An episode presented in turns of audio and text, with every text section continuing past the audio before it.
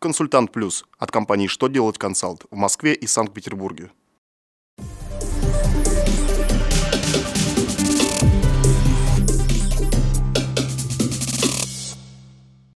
Добрый день! Для вас работает служба информации телеканала «Что делать ТВ».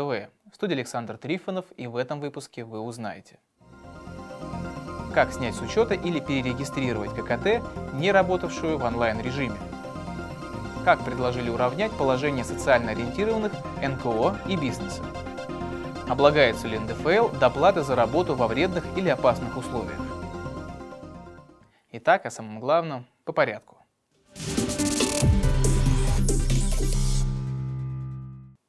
Сведения с фискального накопителя, использовавшейся офлайн кассы при снятии с учета или перерегистрации, нужно передать в налоговую инспекцию – Налоговая служба сообщила, что передать в инспекцию данные с фискального накопителя можно с заявлением о снятии с учета или перерегистрации через личный кабинет ККТ, а также обратившись лично в любую налоговую инспекцию.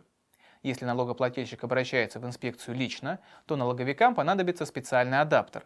ФНС оповестила инспекция о том, что такие адаптеры необходимо закупить. Однако, если у инспекции таких адаптеров нет, то владелец кассы может передать в инспекцию фискальные данные самостоятельно на электронных носителях.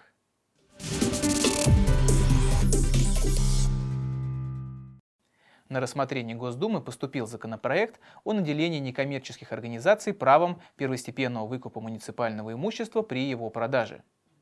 Инициатива направлена на уравнивание положения социально ориентированных некоммерческих организаций с бизнесом в вопросе преимущественного выкупа. Законотворцы отмечают, что НКО самостоятельно решают важные социальные вопросы и достойны права выкупа по среднерыночной стоимости. Правда, компания, претендующая на все привилегии внесенного законопроекта, должна не менее пяти лет оставаться в статусе социально ориентированной НКО, а также не быть банкротом, должником и иностранным агентом.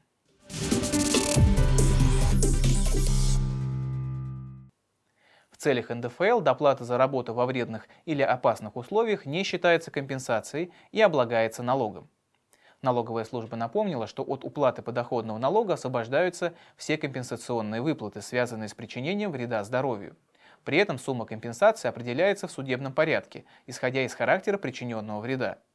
Если факт причинения вреда не установлен, а выплата производится за работу в условиях, которые только могут причинить вред здоровью, то эти выплаты нельзя считать компенсационными. Следовательно, оснований для освобождения этих доплат от НДФЛ не имеется.